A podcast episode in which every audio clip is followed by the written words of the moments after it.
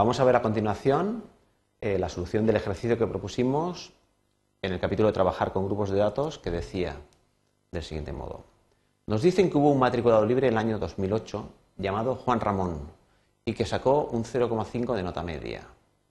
Insertar una fila detrás de Juan Ramis, Juan Ramis está aquí, pues detrás Juan Ramón con un 0,5 en este mismo curso para eh, incluir este alumno. Observar detenidamente lo que ocurre con la nota media del profesor, las medias que habíamos calculado previamente, así como la total general, y explicar qué es lo que ocurre.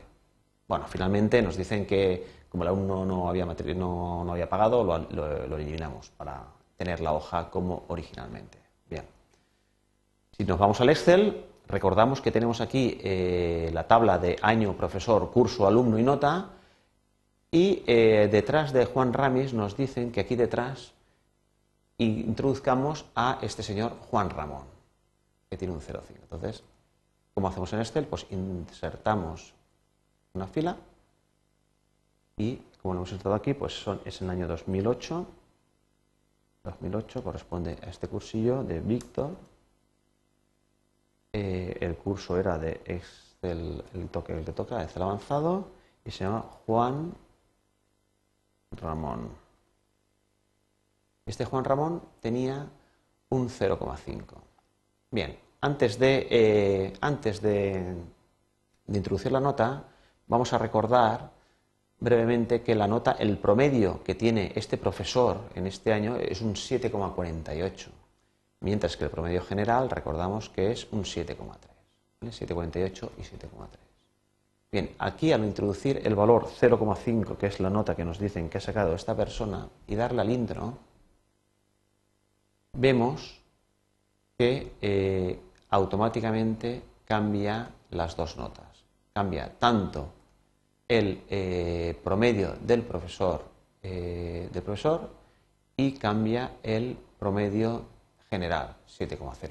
Es decir, Excel se ha dado cuenta de la inserción de este registro en el donde lo hemos puesto, pero eh, y, lo ha tenido en cuenta a la hora de añadirlo a los eh, al paréntesis o al grupo correspondiente.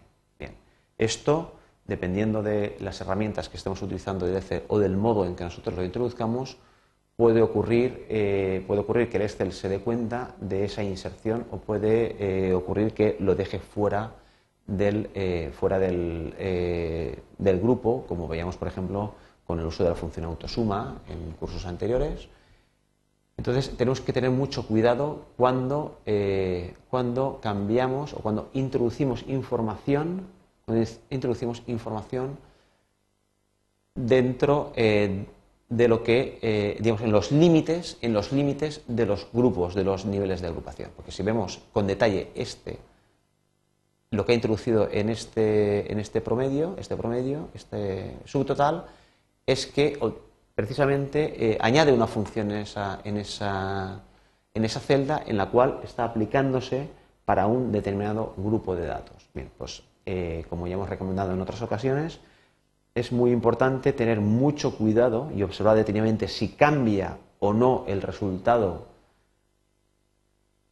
del cual yo estoy introduciendo en su límite, es decir, yo estoy introduciendo un valor en el límite del profesor Víctor de 2008, porque lo estoy añadiendo al final, con lo cual tenía que estar comprobando detenidamente si me cambiaba este valor, es decir, si añadía esta fila dentro de lo que es el subtotal.